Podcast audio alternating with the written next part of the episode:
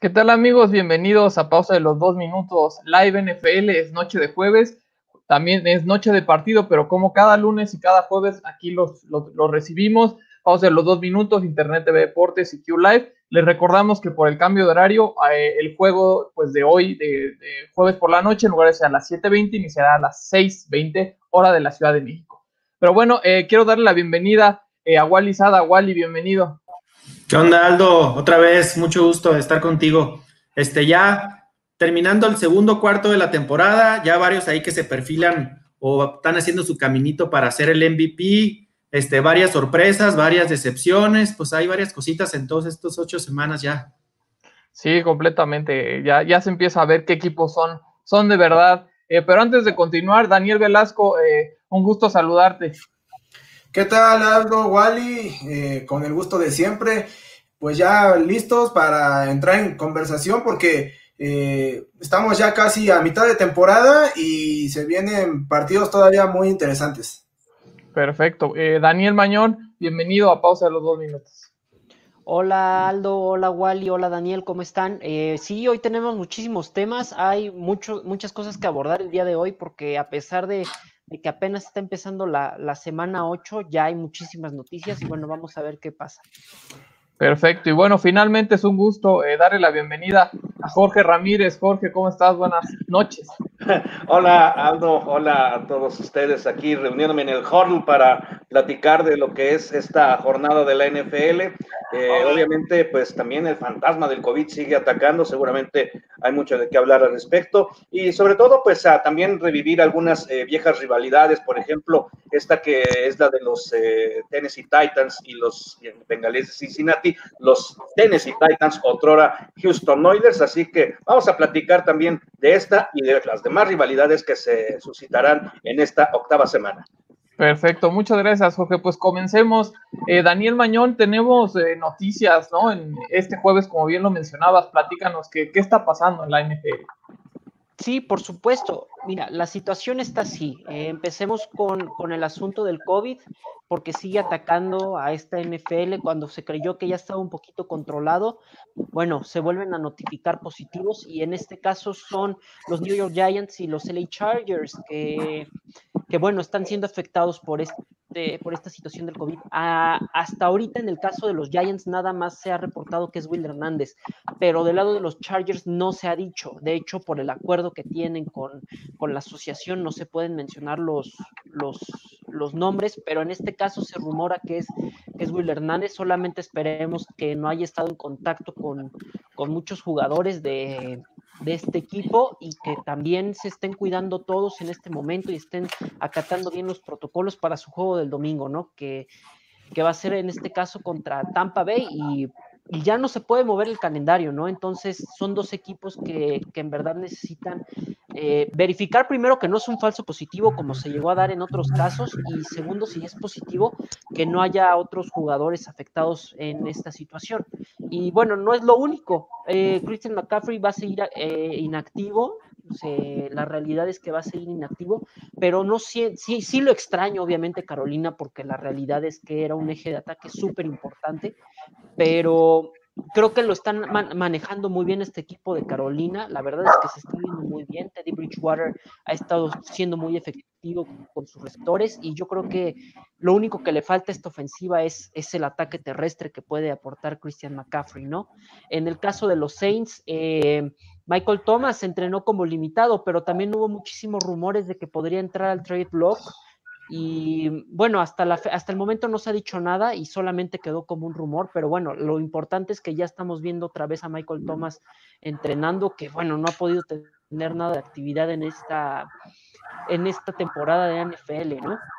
Eh, también pasa lo mismo con Nixon, Lindsay, eh, Aaron Jones, Clowney, que probablemente no van a jugar este partido, ¿no? Sanders también es otro de los jugadores que están reportados para, para que probablemente estén out en esta semana 8. Y por último, es una noticia de última hora. Que, la verdad es muy dolorosa para todos los fanáticos de Minnesota, porque Anthony Harris, este safety libre, eh, que fue eh, puesto como tag, tag franquicia este año, este, entró, al, entró al block de, trades para, esta temporada, lo cual va a afectar muchísimo porque Minnesota está necesitado de, defensivos. Hemos visto que sus novatos están empezando a funcionar apenas en, el perímetro. Eh, Harrison Smith está haciendo lo que puede, Anthony Harris ha estado ayudando mucho y en el caso de los linebackers y los defensivos eh, de la línea no están. Entonces, yo creo que ya están pensando seriamente en la reconstrucción y no puede esperar más que una primera selección de Anthony Harris, que es lo que vale este jugador, ¿no? Sí, pues habrá, habrá que ver, como dices, es una noticia para un equipo de Minnesota que pues viene picada, no ha logrado sacar mucho por ahí. Y pues bueno, los jugadores, ¿no? Que mencionas, McCaffrey, eh, obviamente es, es, un game changer. Habrá que ver si el equipo de Atlanta puede hacer la hombrada, ¿no? Que nadie hubiera pensado a estas alturas. El año pasado no hubiera pensado que era Atlanta el que iba a buscar la hombrada en lugar de, Carolina. Ya hablaremos de, ese partido, pero bueno, eh, ¿cómo, ¿cómo, ven la situación del COVID? Eh, rápidamente, antes de irnos a un corte, ¿ustedes creen que la temporada esté en peligro o creen que, se está controlando lo suficiente? Eh, bueno, Jorge, no te escuchamos.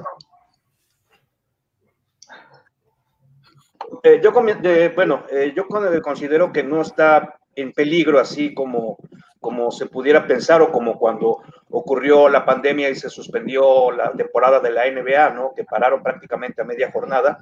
Pero eh, yo creo que el porcentaje de, infectados, valga la expresión, es mínimo comparado con la cantidad de jugadores que hay en los rosters y con la cantidad de, de equipos que hay. Entonces, ha sido una solución ciertamente fácil tratar de aislarlos. Obviamente, pues todavía no se toman medidas más punitivas, pero también eh, quizás comparando un poco con la situación que sucedió con Justin Turner cuando fueron campeones los Dodgers, que pues se pensaba que cómo era posible que se diera este resultado a mitad de partido. Yo creo que eh, si, somos, si somos fríos, Grandes Ligas nunca pensó en interrumpir el partido, no iban a interrumpir el, juego que pudiera haber sido definitivo. Señores, se interrumpe porque está, está un jugador infectado y vamos a ver hasta cuándo se juega el partido, el sexto partido. Quizás hubiera cambiado el destino, quizás este, Arizona hubiera, perdón, Tampa Bay hubiera remontado y a lo mejor hubiera, existido un séptimo juego, pero yo creo que tomaron una decisión, si bien eh, dura, muchos dicen que fue inadecuada, porque incluso celebró sin cubrebocas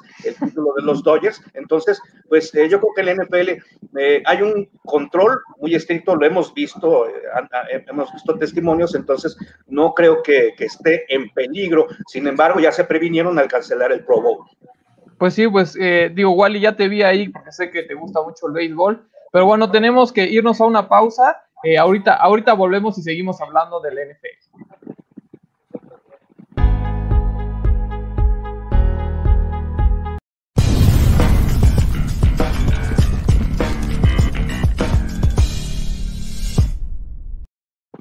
Pues ya estamos de regresos, amigos. Eh, también quiero agradecer a Gildardo Gueroa que está en la producción ayudándonos. Y, bueno, pues se viene un partidazo esta semana, Wally. Eh, los Steelers invictos visitan a su rival divisional, los Ravens. ¿Qué podemos esperar de este juego? Platícanos. Pues yo creo que es el juego estelar de la, de la semana para muchos, si no es que para todos. Este, pues los Ravens vienen de, de, descanso. Tuvieron dos semanas para prepararse. Eh, eh, fueron, fueron, se queda mucho la duda porque los Ravens tenemos la impresión de que no le ganan a los equipos grandes o no, no reaccionan en el momento este, importantes. Fueron destruidos por la defensa de Kansas hace unas, unas semanas.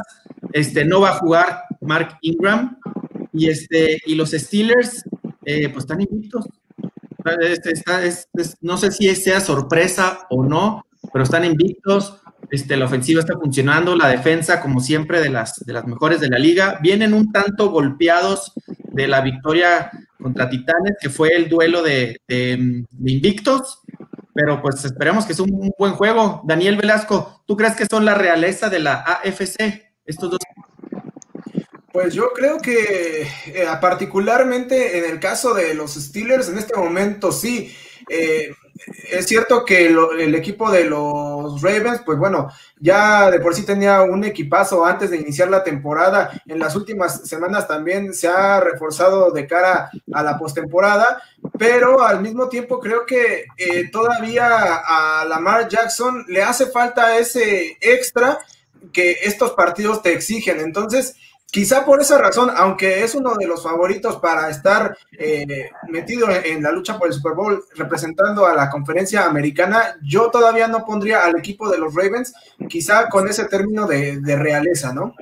Y justamente en una serie muy interesante que los Steelers van ganado 25 a 23, pero Ravens ha ganado los últimos eh, tres encuentros de los cuatro que han disputado y son favoritos por 3.5 eh, puntos. Entonces, Daniel Mañón, ¿tú crees que, que los Ravens puedan sacarle la victoria eh, de local en contra de, Steelers. Yo creo que sí, la realidad es que los dos equipos están muy bien, digo, sí, eh, esperamos un poco más de este equipo de, Baltimore que quedó la temporada pasada 14-2, pero la realidad es que no está muy mal, sí tuvo un tropiezo contra Kansas City, pero la realidad es que Kansas City estuvo jugando muy bien y ha estado haciendo muy bien su trabajo, entonces sí se le critica mucho a este Baltimore que luego no puede ganar los juegos muy grandes, los juegos más grandes, o en este caso, pero este es un partido divisional. Yo creo que esto se cuece aparte, ¿no? Porque no es lo mismo a otro, otra potencia que es de otra división o de otra conferencia, alguien que lo conoces perfectamente y que te lo topas dos veces al año, ¿no?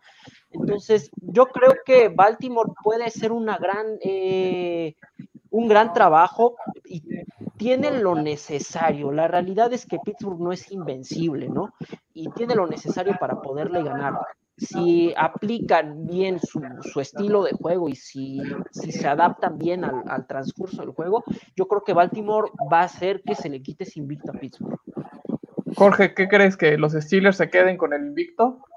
Pues es un partido muy difícil de entrada, son visitantes, eh, aunque hay que mencionar que entre los dos tienen 11 ganados y un perdido, entonces pues esto habla de que es un duelo que a todas luces se ve parejo, un duelo que al parecer creo será de pocos puntos, porque hay que tomar en cuenta que son los número uno y dos en, en eficiencia a la defensiva dentro de la liga, los Ravens son los mejores en cuanto a defensiva permitiendo puntuaciones, 17.3, digamos que es una cifra muy baja y los, eh, los Steelers encabezan, vamos a decir, la defensa total con 200, casi 287 yardas permitidas promedio por partido. Entonces, considero que eh, va a ser un duelo difícil, pero yo pienso que los Steelers pueden, pueden sorprender en casa de los Titanes. Algo.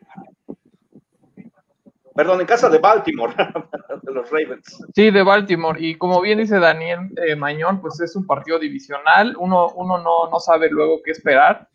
Híjole, pero yo sí veo un equipo de, los Ravens un poco eh, por debajo de lo que jugaron el año pasado. Eh, veo complicado que, o sea, sí es un juego divisional, pero yo creo que los Steelers son, están mucho mejor balanceados, aunque eh, Baltimore ya se reforzó también, ¿no? Entonces, eh, no sé si alguien tenga el dato, pero me parece que Yannick Ngakwe, pues este pass rusher que viene eh, de, um, de, Vikings, pues va a ser su debut, ¿no? Aquí Daniel Mañón y Daniel Velasco lo, conocerán muy de cerca, pero creo que es una pieza que, le, puede, le puede cambiar la cara a esta defensiva de los Ravens y poner en, en peligro a Big Ben, ¿no, Wally? Yo creo que sí, este, aunque este, Pittsburgh tiene muchas, muchas, muchas más armas, creo yo, que Ravens. Este, tanto a la ofensiva como a la defensiva. Eh, si te hubiera que elegir uno entre los dos, yo opino mucho como, como decía hace ratito Daniel Velasco, este, creo que a Lamar Jackson le hace falta ese, eso, de que en los momentos importantes salga y realmente eh, compruebe de lo que es capaz. Entonces, si yo tuviera que elegir, yo creo que este partido se lo lleva a Pittsburgh. Facebook. Daniel Velasco, eh, ¿cuál es tu pick en este juego? Yo me voy a quedar para este juego con el equipo de los Steelers, justamente por esa misma razón que este, señala Wally. Daniel Mañón. Eh, yo, yo sí me voy a quedar con Baltimore. Eh, yo sé que, yo sé que algo que mencionó ahorita Wally, yo creo que no ha demostrado en muchas ocasiones este eh, Lamar Jackson el, el, potencial del jugador que es, porque estamos hablando de un Heisman, ¿no? No estamos hablando de cualquier jugador, ¿no? yo creo que tiene todo para demostrar que sí puede hacer esto. Aparte, insisto, es un partido divisional, entonces, eh, digo, estos partidos hay que aprovecharlos. Jorge. Eh, pues lo mencioné en su momento, eh, considero que los acereros pueden mantener el invicto en, esta, en esta jornada. Perfecto, pues bueno, pasemos al siguiente partido. Daniel Velasco, platícanos, ¿qué podemos esperar de unos New England Patriots que pues parece que vienen a la baja y van a visitar nada más y nada menos que a los Buffalo Bills? Pues mira, irónicamente, si este este enfrentamiento fuera el de la temporada pasada, pues estaríamos hablando de que los que salen como favoritos son los Patriots, ¿no? Pero a pesar de la llegada de, de Cam Newton a sustituir a Tom Brady, el equipo de New England ha, ha tenido varios problemas eh, a la ofensiva durante la temporada. Y por otro lado, los Bills, que habían comenzado muy bien la temporada, sin embargo, por ahí también han tenido ya algunos tropiezos. Eh, y bueno, en esos tropiezos no se han visto del todo bien.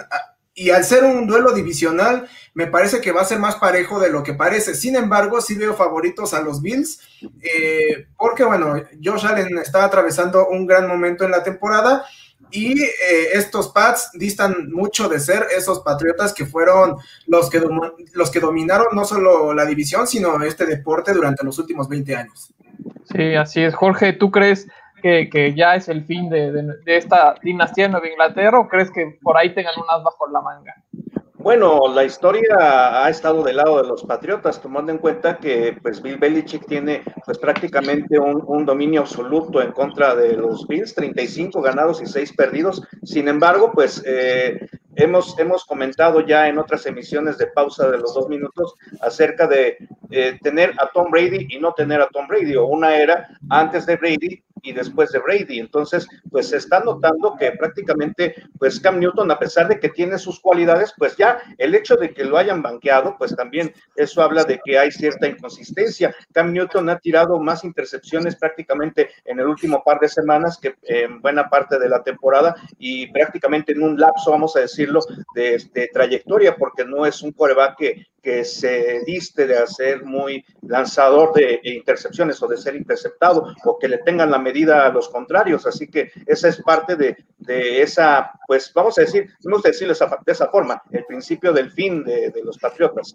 Sí, Cam Newton, hay que recordar que salió positivo de COVID, entonces a lo mejor y está sufriendo eh, pues, las consecuencias. Pero bueno, eh, nos vamos a ir a una pausa. Eh, ahorita regresamos, es la pausa de los dos segundos, como decía Wally por ahí.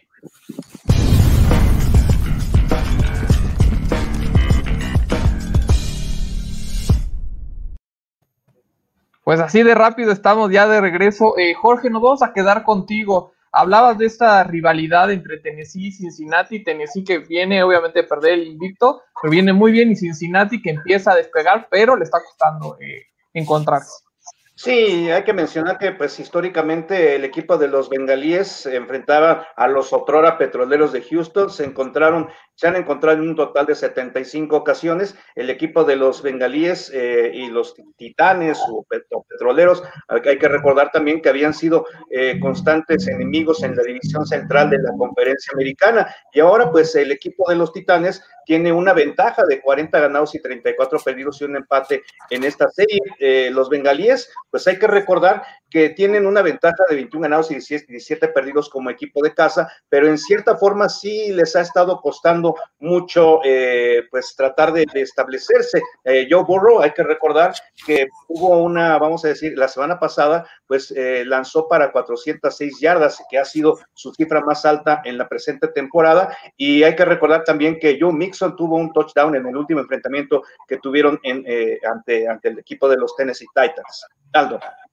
Sí, va a ser un partido creo muy complicado para Cincinnati, a menos de que suceda algo, yo pienso que Tennessee va, va a continuar su, su, buen paso. Y bueno, otro partido interesante, eh, Daniel Mañón, me gustaría que nos platicaras de, la, de Las Vegas Raiders, que de repente hacen un partidazo y de repente sufren mucho, van a enfrentarse contra los Cleveland Browns, que igual, están igual, no hacen un partidazo y pierden de repente muy feo. Platícanos. Mira, estos dos equipos se van a enfrentar y la verdad es que es un partido muy atractivo porque estamos viendo dos equipos que en sí están muy iguales, ¿no? Eh, yo creo que no, no sé si determinarlo en talento con un poco más hacia los Browns, pero que en ejecución los dos están muy parejos, ¿no? Pueden dar grandes partidos, pero también hay algunos en los que te quedas como de qué está pasando, ¿no? Lo vimos con Cincinnati, sacó de milagro ese partido eh, Cleveland. Y, bueno, yo creo que este partido va a ser muy atractivo porque vamos a ver lo que están hechas estas dos ofensivas que tienen muchísimo que aportar y vamos, vamos, a, ver un, vamos a ver un buen juego en, ese partido. Oye, y otro partido interesante, Wally, eh, los Colts en contra de Detroit. Eh, a lo mejor no, es, los, no, son los equipos más populares, pero creo que va a estar eh, muy interesante. ¿Tú qué piensas? Mira, este, Detroit ha ganado tres de los últimos cuatro encuentros. Este, si Stafford se engancha, cuidado, ¿eh? ¿eh? Y por el otro lado, los Colts, los Colts, este, híjole, dependen mucho de lo que su defensiva pueda hacer. Traen una muy buena defensiva, este, traen buen juego terrestre ahí con, Taylor, y también depende de mucho del, humor en que salga mi, mi, mi, mi ídolo Philip Rivers. depende mucho de salga. Normalmente tiene muchos errores cuando va, cuando está abajo en el marcador. Lo vimos contra Jacksonville, por ejemplo. Pero el juego pasado iban perdiendo por 21 puntos y salió el Philip Rivers del 2006 y tómale, ¿no? Le pegó a, el, ganó el juego anterior antes del descanso. Este, Darius Leonard a lo mejor no juega, va a ser muy importante. Esa defensa cambia totalmente cuando está Darius Leonard. Pues va a ser un juego bastante interesante. Sí, eh, yo va a ser un, un, duelo muy parejo. Creo que también Detroit trae una defensiva infravalorada desde el punto de vista. Pero ya veremos. Vamos a regresar contigo, Daniel Mañón, porque pues tus Vikings se enfrentan en contra eh, de los Green Bay Packers, un duelo divisional con mucha rivalidad. Eh, ¿Crees que los Vikings puedan sacar el partido? Mira, Em, yo, yo, bueno, estaba escribiendo una columna, todavía no la termino, pero yo estaba poniendo que este es el Super Bowl de Minnesota, este es su Super Bowl, ¿no? Ahorita ya Minnesota ya no tiene nada que ganar, ya la realidad es que hay una gran diferencia entre Green Bay y, y Minnesota, ¿no? Uno va 5-1 y el otro va 1-5. Eh, muchas de, los, de las situaciones por las que ha perdido Minnesota ha sido por el, el, trabajo que han estado haciendo en la ejecución del partido, porque talento hay, ¿no? Y, y, yo creo que hay muchísimo que puede hacer este equipo de Minnesota para poder ganarle a Green Bay, pero esta es su oportunidad. Aparte, Minnesota sería el segundo año que no le gana, eh, que no le gana Green Bay. Eh, por, los dos del año pasado y por estos, entonces el asiento de Mike Zimmer se estaría peligrando, no solamente porque ya no le gana a, Green Bay, sino porque después va a seguir contra Chicago en dos semanas y con Chicago serían tres años sin ganarles. Entonces eh, es un juego vital para Mike Zimmer y este equipo que está en una crisis, aunque diga Rick Spielman y Mike Zimmer que no es cierto. Pues bueno, habrá que ver si logran recuperarse. Eh, Daniel Velasco, ahora un partido que no, se ve muy atractivo, que son quizás los Jets en contra de Kansas City, pero los Jets mostraron eh, que, todavía tienen algo, ¿no? Y le pelearon a los Bills. Eh, ¿Cómo ves este partido? Mira, normalmente, como decía hace rato, los juegos divisionales son más cerrados de lo que parecen, ¿no? Y creo que por ahí pudiéramos encontrar el análisis de la actuación anterior de los Jets. Sin embargo, creo que el enfrentarse contra el vigente campeón va a ser una cuestión completamente diferente. No por nada el equipo de, los jefes sale favorito por casi 20 puntos. Eh, si muchas veces hablamos de que eh, un equipo sea favorito por 5 o 7 puntos, ya es una diferencia importante en temas de apuestas. Ahora, eh, el hablar de 20 puntos, sí me parece que es una, un índice significativo de la diferencia abismal que existe entre la realidad de uno y otro equipo. De hecho, hoy, justamente en una columna este, para pausa de los dos minutos, pues yo escribía justamente que eh, es, un, es un momento muy difícil el que viven los Jets, eh, pero que justamente no se van a terminar yendo eh, sin victoria, aunque creo que esa victoria, y lo apunto de una vez, va a venir la próxima semana contra los Patriotas de Nueva Inglaterra. Hijo, y, si, se completa esa victoria que dices, va a romper igual ahí la serie histórica, bueno, al menos la, reciente, pero sí, los Jets, eh, como dices, están en una, situación muy complicada. Y bueno, el, otro juego, Jorge Ramírez, eh, muy, muy interesante esta semana, que es eh, los New Orleans Saints, que van 4-2 en contra de unos Chicago Bears, que van bien, pero la verdad es que los Rams eh, los detuvieron y, los hicieron verse mal. ¿Cómo, ¿Cómo ves este partido?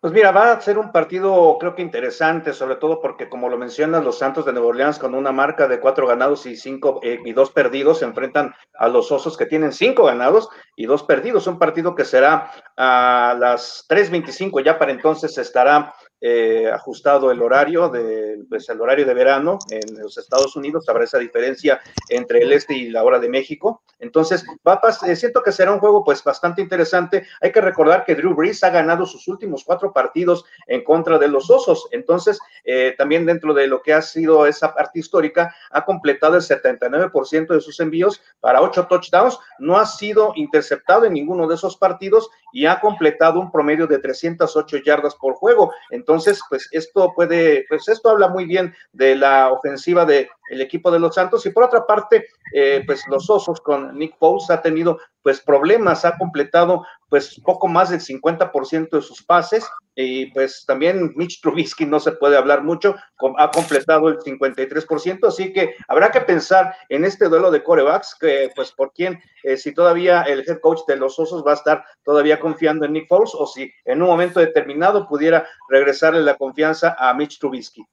Sí, este equipo de Chicago la verdad es muy interesante y, difícil de analizar porque tiene una magnífica defensiva, pero como bien mencionas, Jorge, los corebacks no, no están al nivel, entonces creo que eso le, está costando, no es una ofensiva explosiva, entonces la, van a tener complicada. Wally, ¿crees que, puedan eh, ganarle a, New Orleans en, su casa o crees que es, sigue la debacle de los Bears? Bueno, yo considero que el equipo de los, de los Osos bien pudiera eh, levantarse con la victoria, pudiera conseguir ya su sexto ganado en la presente temporada, tomando en cuenta pues también esa, pues bueno, entre comillas, ventaja de estar en casa, aunque claro, el clima pues es obviamente más benéfico contra un equipo que está acostumbrado a jugar en domo. Entonces, considero que esa parte puede ser muy importante, aunque claro, pues eh, no habrá tanto público, eh, no, creo que no hay público, pero el punto es que no hay estadio lleno, pero en ese caso, pues yo considero que la ventaja está del lado de los osos. Wally, ¿tú qué opinas? Te vi ahí. Sí, no, pues mira, lo que pasa es que em, eh, los Saints tienen problemas porque no, sabemos si va a jugar Michael Thomas. Este, Sanders está fuera por, por COVID, aunque Camara puede suplir a esos dos y otros tres y otros seis, ¿no? Él solito puede hacer todo si quiere. Este, pero el problema con, con Chicago sí es eso, la ofensiva este, no asusta absolutamente a nadie este, Nick Foles este, se quedó en el Nick Foles del Super Bowl y ya nunca más volvió a hacer lo mismo después de esos últimos juegos que jugó esa temporada junto con la postemporada del Super Bowl. Y ahí se quedó, se le, se le olvidó jugar, yo creo, porque ahí está. Entonces, yo creo, yo, eh, yo creo que sí gana, eh, sí le gana Camara a Chicago. Bueno, pues sí, como bien dices, Camara, porque Drew Brees eh, no se ve igual no, se ha visto tan mal como al inicio, creo que ha mejorado, pero le está costando eh, recuperarse. Eh, pero ya, ahí vamos, amigos. ¿Qué pasó, Daniel? Eh, que yo creo que es el hecho, yo creo que Drew Brees no se está viendo bien porque Michael Thomas le estaba haciendo los mandados. Entonces, este, yo creo que eso es mucho de lo que le está afectando a, Drew Brees. Entonces, ¿sí? Perfecto, bueno, eh, pues amigos, vamos rápido a una pausa, seguimos aquí en pausa de los dos minutos QLab e Internet TV Deportes. Ahorita regresamos.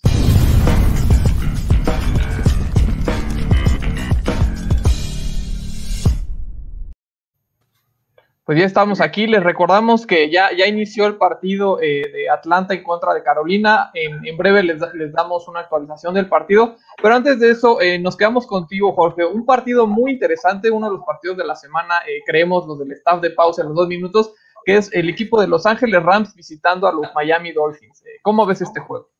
Pues hay que recordar que los delfines están, pues están levantando poco a poco esa marca de tres ganados y tres perdidos, pues también está, está dando de qué hablar. Creo que eh, pues eh, aquí también será la gran oportunidad para ver a Tua Tagovailoa en, las, en los controles ya como abridor. Eh, hay que recordar que pues este, no había estado abriendo partidos, entonces esto será, pues vamos a decir, según, según la historia, han pasado ya 351 días desde aquella lesión que sufrió contra Mississippi State el, 16 de noviembre de 2019 y será el vigésimo segundo coreback abridor de los Delfines desde el 2000, la temporada después de que se retirara Dan Marino. Y por otra parte, pues hay que mencionar que el equipo de los Rams, pues, con Jared Goff, pues ha tenido una estupenda actuación. Él tuvo 219 yardas, dos touchdowns, no tuvo intercepciones la pasada semana. Entonces, pues también hay que recordar que eh, pues él estará buscando por octava semana consecutiva obtener por lo menos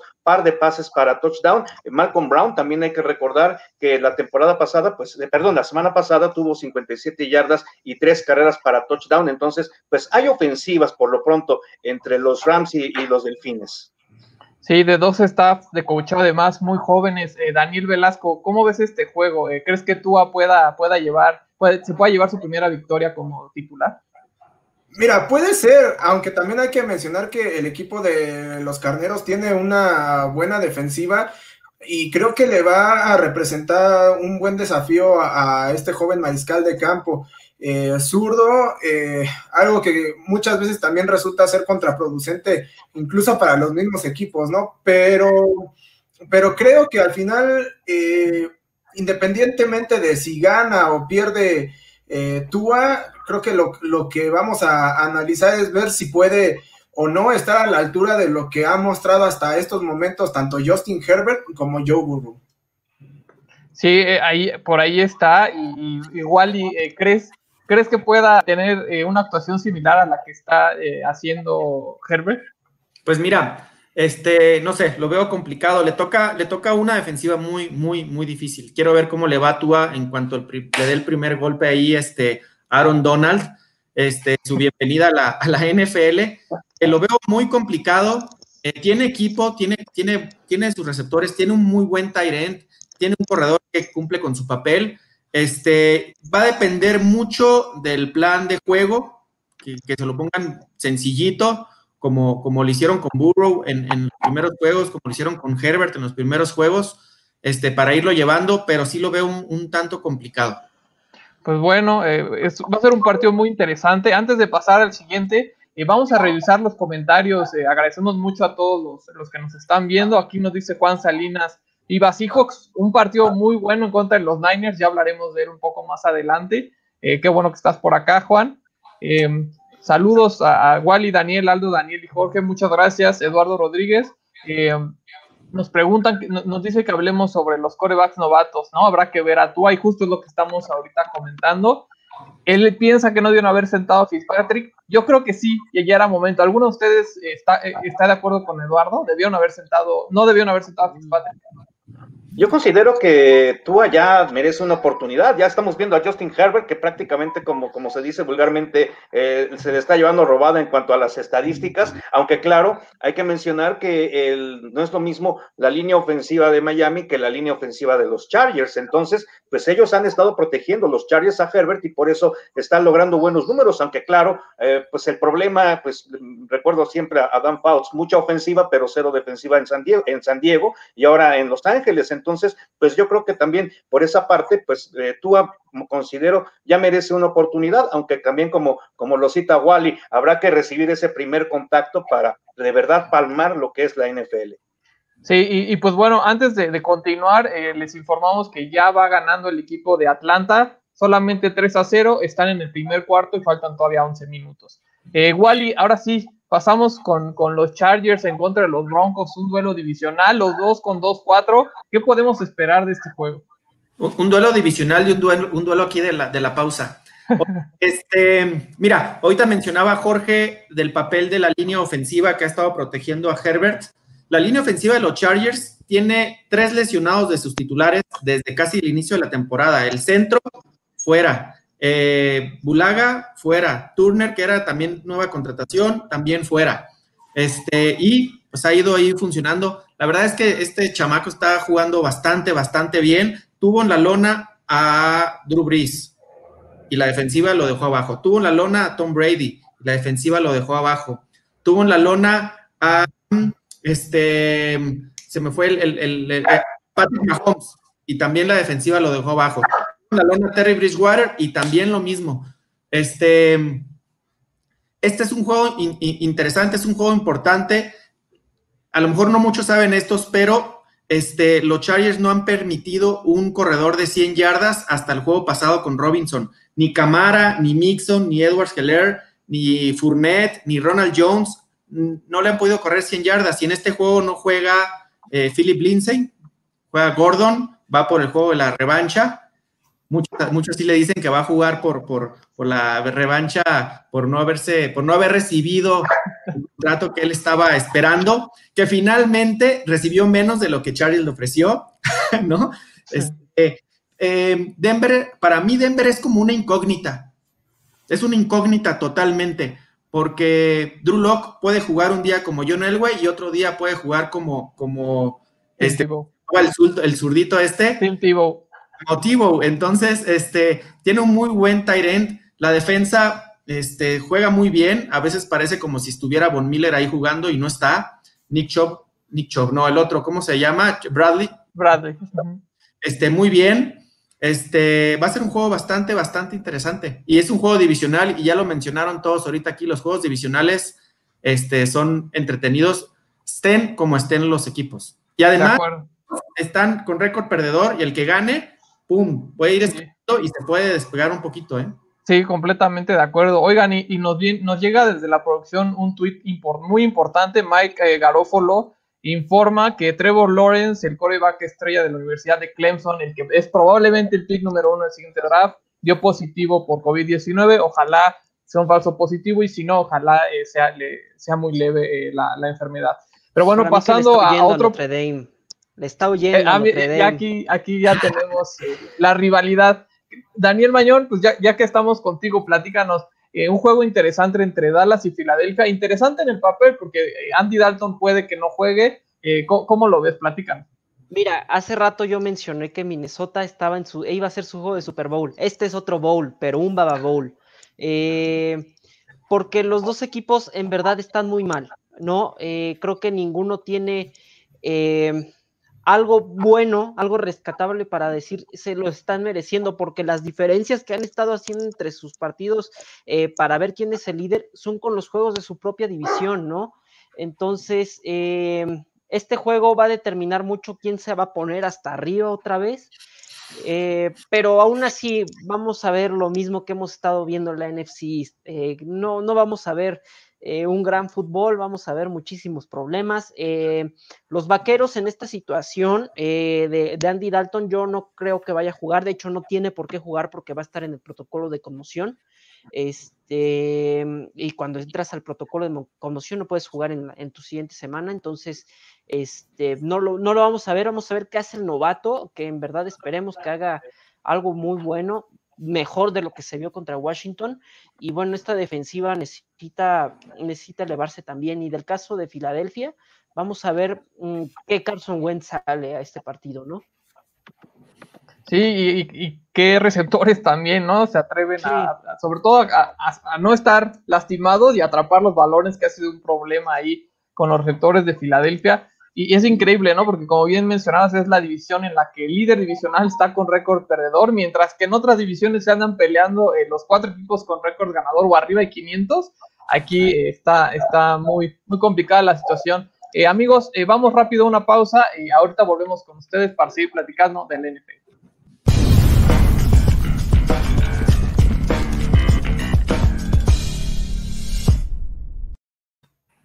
Ya estamos aquí de regreso. Eh, Daniel Velasco, un partidazo nos, nos espera los San Francisco 49ers visitando a los Seattle Seahawks. Platícanos. Sí, eh, curiosamente este partido, eh, bueno, la temporada pasada, pues fue el que al final de cuentas definió no solo al líder este, divisional, sino también al líder este, de la conferencia. Y bueno, nuevamente eh, resulta ser un partido sumamente atractivo. Quizá en esta ocasión los Niners no vienen eh, con tan buen momento como el que tenían eh, la temporada pasada, sin embargo no dejan de ser un equipo peligroso con una eh, muy buena defensiva.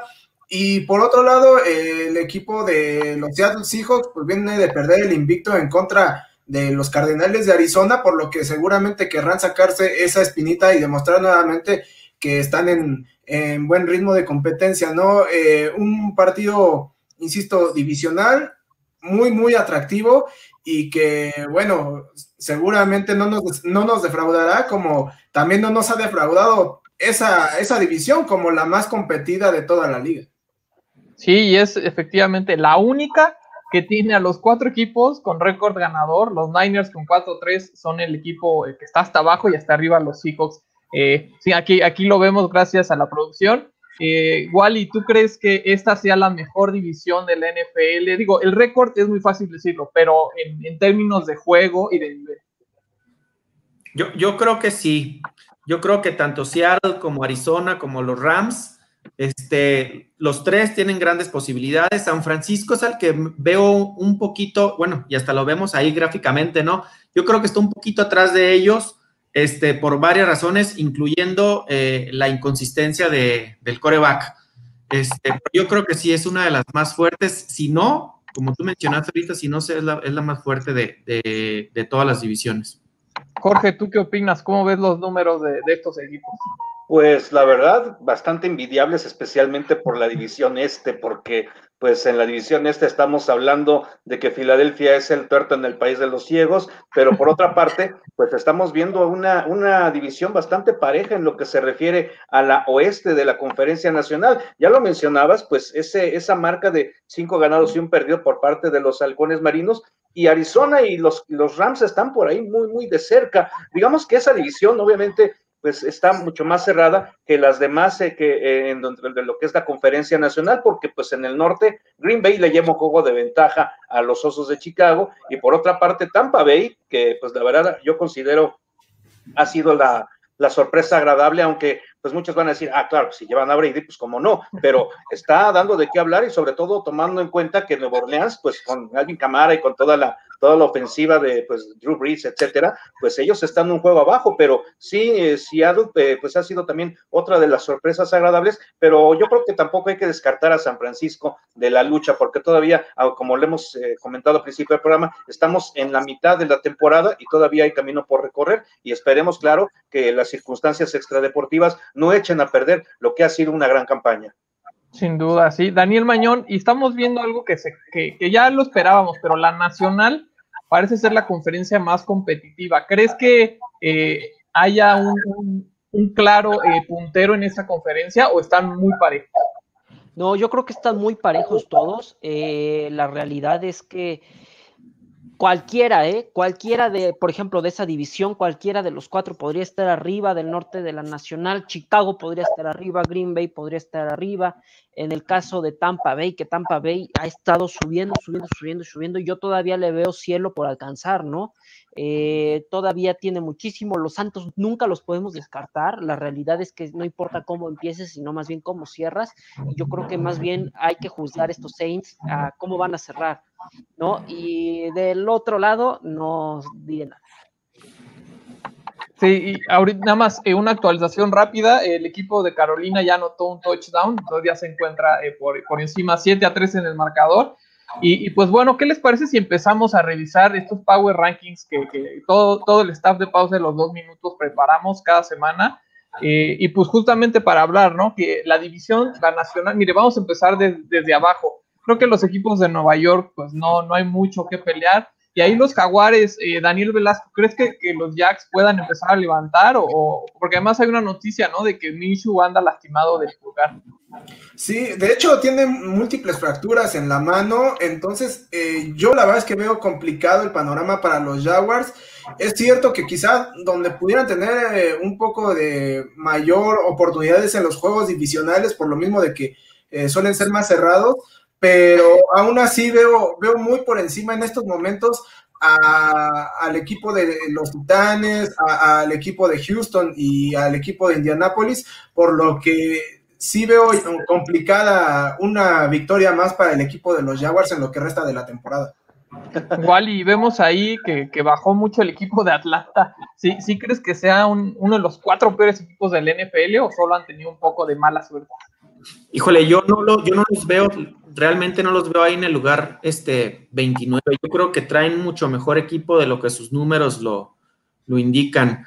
Este, cualquier ajuste que puedan tener por ahí, este, a lo mejor pueden empezar a, subir un poquito más, porque sí los veo un tanto arriba de los Bengals, los veo mucho más arriba que los Cowboys. Este, con Minnesota pasa algo muy semejante, porque Minnesota no es mal equipo tampoco, este, y sus números no reflejan ahí lo que, lo que son. Yo tanto a Minnesota como a los Falcons los tendría un poquito más arribita.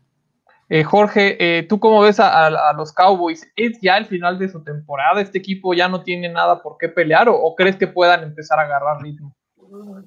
Híjole, no me gustaría decir que no tiene con qué pelear porque pues hay que tomar en cuenta que tuvieron dos triunfos, uno precisamente ante Atlanta y otro en contra de los gigantes. Y nada más para retomar lo de Atlanta, yo creo que también eh, el error de haber anotado quizás en último minuto, aunque Gilaro Figueroa luego me, me lo ha refutado, este, pues yo considero que en ese partido no le dieron haber dejado el balón a Matthew Stafford y bueno, pues sin defensiva los halcones, pues obviamente se dieron ese terreno para una derrota más. Pero por otra parte, el equipo de los vaqueros, pues sí, han tenido muchos problemas en el quarterback, la pérdida de Andy Dalton, la pérdida de Dak Prescott, ahora van a tener que usar un tercer quarterback, pero eh, Tal vez ahí deberían eh, quizás depender un poco más en Siki Elliott, ¿no? Y también en CD Lamb, pero pues si no hay coreback, pues cómo va, cómo va a poder eh, completar City, ¿no? Entonces, eh, pues ahora es el duelo difícil en contra del equipo de las Águilas de Filadelfia, después van contra los acereros de Pittsburgh, o sea, van a ser partidos precisamente contra dos equipos del mismo estado. Les vendrá bien en la décima jornada descansar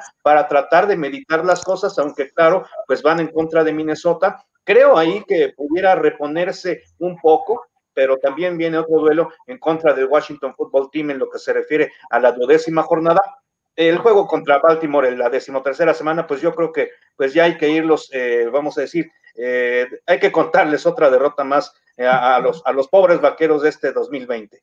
Sí, pues ahí vemos justo Houston que está teniendo problemas, se ve mejor, y los Vikings, que Mañón ya nos habló un poco sobre ellos. vamos a ver la siguiente, el, siguiente grupo, ahorita que la producción nos lo, nos lo pueda poner. Ahí está, ¿no? El equipo de Washington eh, levantó mucho, ¿no, Daniel Bañón? ¿Tú, crees que merecen estar ahí o deberían estar un poquitín más abajo? Mira, yo creo que algo que les ayudó mucho fue que ganaron su partido contra los vaqueros. Eh, el hecho de que tengan victoria, pues eso los ayuda un poquito a impulsarse. Y la realidad es que creo que deberían estar un escalón o dos más abajo, pero tampoco es como mucha diferencia entre el 24 y el 26. Entonces yo creo que están en un, en un puesto justo. Eh, Daniel Velasco, ahora eh, vemos ahí a los Leones a la altura casi, casi de los Niners y de los Panthers. ¿Tú crees eh, que, qué opinas de, este ranking?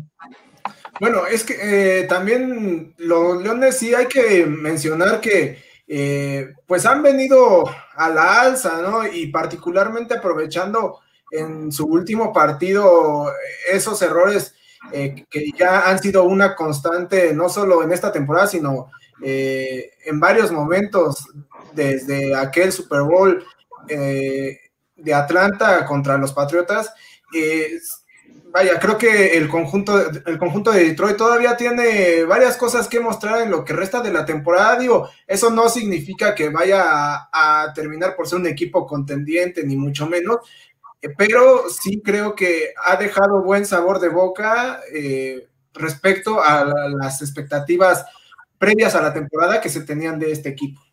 Sí, con un head coach que pues está jugando el trabajo, creo yo, y creo y, yo yo pienso que los Niners eh, deben estar un poquito más arriba, pero bueno, vienen de, de, de apenas están recuperando. Pero bueno, antes de continuar eh, con la otra mitad de los equipos en estos Power Rankings, vámonos rápido a una pausa y ahorita regresamos.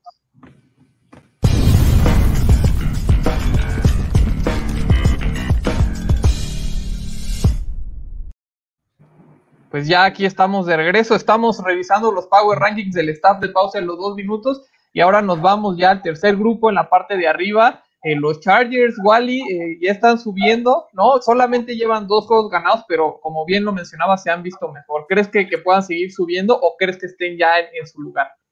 Pues mira, híjole, es que es bien complicado. Eh, por más que veo la gráfica, me estoy descuadrando un poco porque, por ejemplo, los, los, Chargers y los Falcons han, tenido un camino muy semejante. Muy, muy semejante.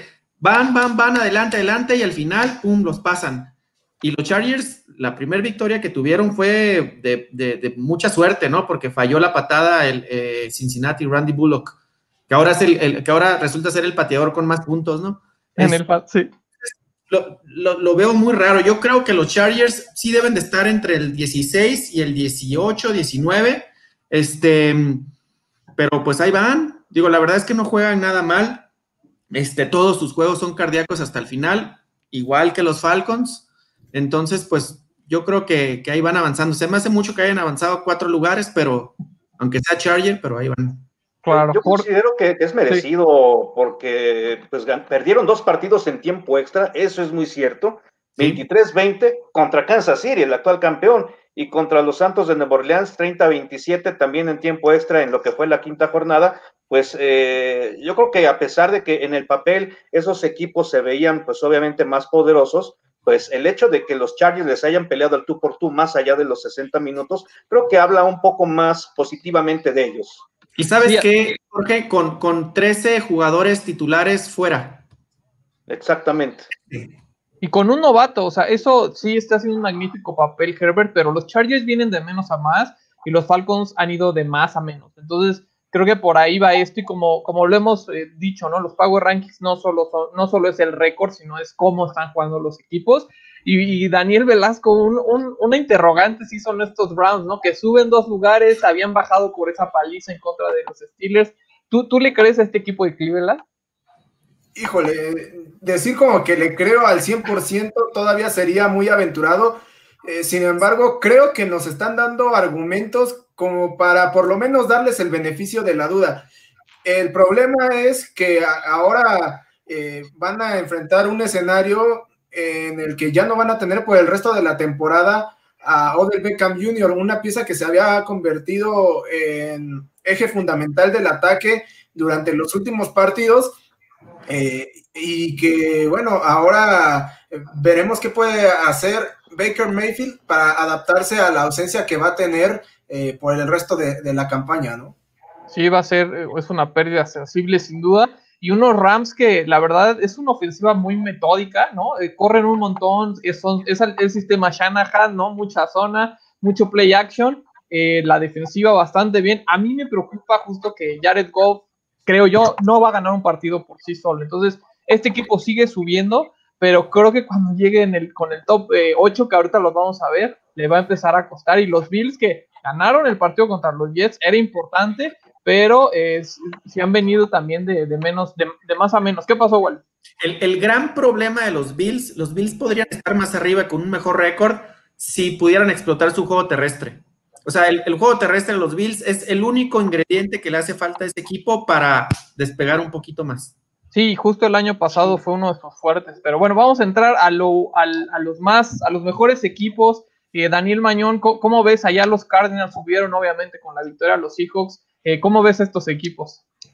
Sí, por supuesto. Bueno, todos los veo muy bien. En el caso de los Cardinals, creo que están merecidamente bien para estar en ese top 8. Muchos no daban ni un centavo por él al inicio de la temporada. Y ahora que los vemos jugar, vemos, vemos buenos partidos de ellos, vemos que están jugando muy bien, vemos que desarrollan muy bien su juego. Y yo creo que merecidamente deben de estar ahí. Perfecto. Sí, Jorge, ¿cómo, cómo ves a los Steelers? ¿Sí son el, mejor equipo del NFL?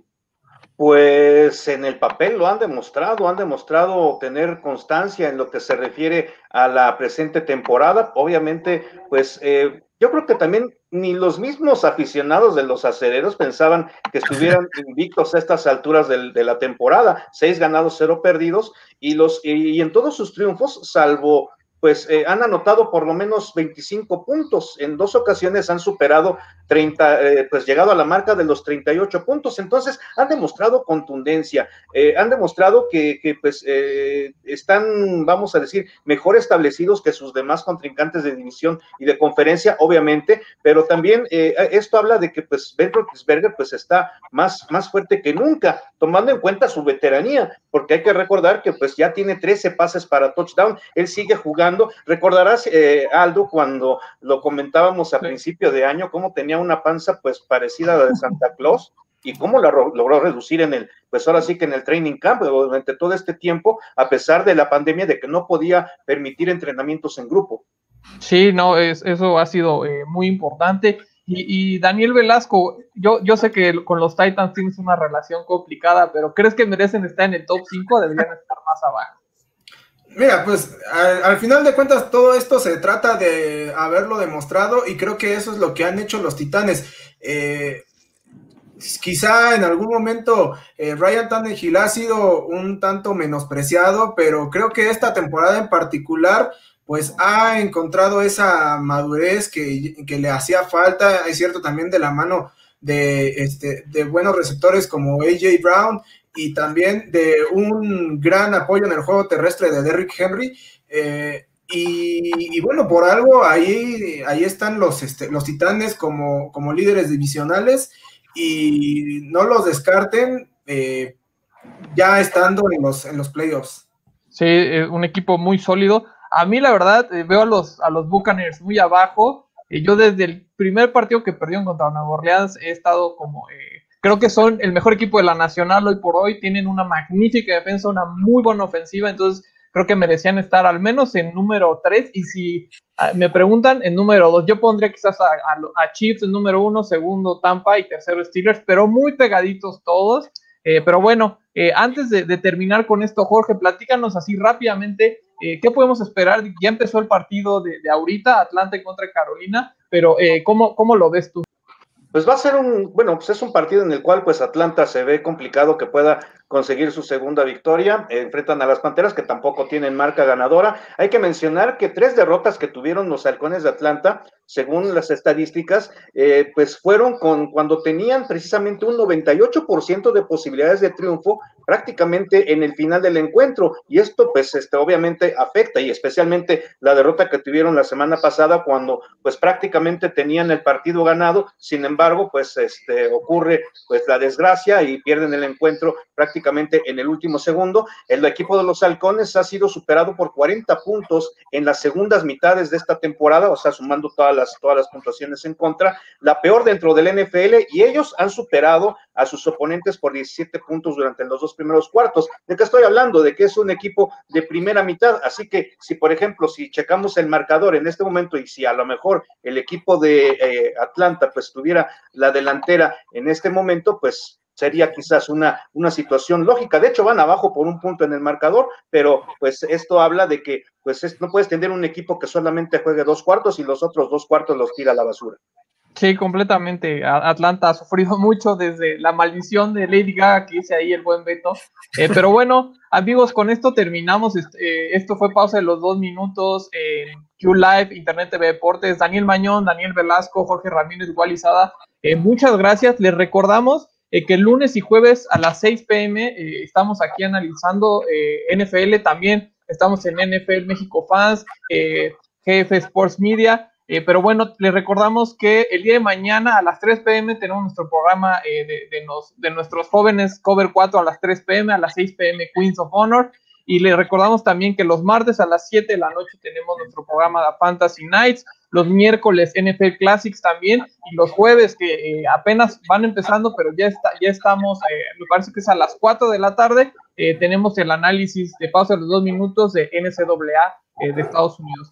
Eh, pues bueno, con esto nos despedimos. Muchas gracias a todos los que nos están viendo. Muchas gracias nuevamente, Wally, Jorge, Daniel Velasco y Daniel Mañón. Nos vemos a la siguiente.